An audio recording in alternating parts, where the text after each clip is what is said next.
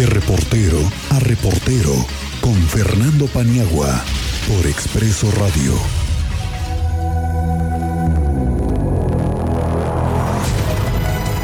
Maestro Fernando Paniagua, ¿cómo estás? Muy buenas tardes. ¿Qué tal, Miguel Ángel? ¿Cómo estás? Muy buenas tardes, Cristian y al auditorio. Buenas tardes. Bienvenido, maestro. Buenas tardes. Hola, maestro. Buenas tardes. Oye, pues, ¿cómo, ¿cómo ves tú lo que pasa hoy en Morena? La participación de más de 15 mil queretanos del el estado de Querétaro que participan en este proceso. ¿Son más? ¿Son menos? ¿Son los mismos?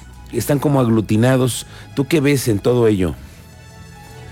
Sí, Miguel, mira, eh, vamos a, a tratar de desmenuzar este tema de la elección que se dio el domingo, pero yo le quisiera pedir a nuestra productora a Dulce Martínez que nos haga favor de ponernos un audio para que a partir de ahí empecemos el análisis. Por Venga. Favor. La votación es para los consejeros que se vienen ahorita, el cambio del partido de Morena, que ya los consejeros que había antes ya se, ya se les acabó su tiempo de estar. Hoy se viene la nueva elección para consejeros esa es la invitación para que, para que vayan. Y en esa votación, pues, ahí, bueno, más que nada, pues yo soy la que está para consejera ahorita. Y, ese es el apoyo que pido ahora, que si nos gustan acompañar este, de las comunidades para que vayan a dar el voto a, a favor de la diputada Yasmin Albellán Hernández. Igual este, necesitamos a un compañero pues vamos a, votar por el senador Gilberto Herrera. Esa es, esa es la encomienda que tenemos ahorita como parte de Morena, más que nada para hacer un cambio, porque hay muchísima gente que ahorita todo mundo quiere agarrarlo, ser consejero, porque con eso tenemos un, un aliado en el partido. Y si no ganamos nada de consejeros, pues lamentablemente los demás personajes que andan ahorita engañando a la gente van a querer quedar en esos lugares y no podemos permitir eso. Necesitamos nosotros agarrarlo más que nada. Bueno, es parte de un audio que quisimos también presentar esa tarde para dar ejemplo de lo que andaban eh, hablando antes del proceso de este domingo, ¿no? Y a partir de ese eh, audio, Miguel, y de las eh, denuncias que se presentaron durante el día y posteriormente, y te puedo adelantar que se van a seguir presentando incluso muy probablemente el día de mañana ante el Comité Directivo Estatal de Morena por irregularidades muy, muy puntuales. Eh, ya lo mencionaban en el audio eh, y se daban nombres y apellidos. Me parece, Miguel, que la elección que se, vivió el pasado domingo nos deja muy claramente qué es Morena, por lo menos en el estado de Querétaro. Yo no quisiera extenderlo más allá del territorio queretano, pero sí nos deja muy claro cómo eh, son las mismas, los mismos esquemas de operación, las mismas eh, malas prácticas que hemos vivido y sufrido como mexicanos durante años y el eh, mismo sistema de convencimiento para lograr objetivos políticos sin que haya un trabajo real de por medio. Se mencionaba ahí y a algunos eh, radioescuchas, algunos eh, personajes no les gusta que mencionen al senador Gilberto Herrera como se mencionó en el audio, pero es el claro ejemplo de cómo no deben hacerse las cosas en política. Eh, y no solo es eso, ya habíamos hablado de que era él la mano que mece en el tema de las movilizaciones eh, de las protestas contra el agua, de algunas otras situaciones.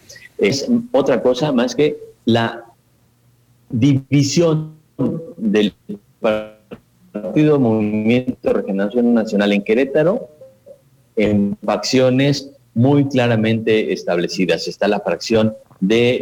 Eh, eh, y, que está además claramente relacionada con las llamadas corcholatas o los precandidatos o los aspirantes a la candidatura presidencial. Es un grupo que está ah, eh, cercano a la jefa de gobierno Claudia Sheinbaum, por un lado. Por el otro está un grupo que es muy cercano a Marcelente Nacional del Partido eh, de Morena. Esos tres grupos lo que están haciendo en este momento es canibalizar al partido. no le hace bien al partido, no le hace bien a la democracia queretana y tampoco le hace bien a la ciudadanía de Querétaro que estos grupos que van creciendo, que hoy con mediciones muy puntuales de instituciones públicas y privadas eh, se observa un crecimiento muy claro en las preferencias electorales, que ya esté actuando como actuaba, por ejemplo, hace 10 años el PRD con las llamadas tribus periodistas. No sé si te acuerdas. Oye, y bueno, con toda esta reagrupación del todo lo que vimos, ¿veremos resurgir a una nueva líder morenista? Porque forzosamente tendremos que ver pronto a una mujer que tenga esa definición que en, Querétaro Morena no ha tenido una voz que lleve eh, pues el mensaje de lo que es la izquierda por parte de Morena, ¿no? Aquí en Querétaro. Claro, desde la dirigencia de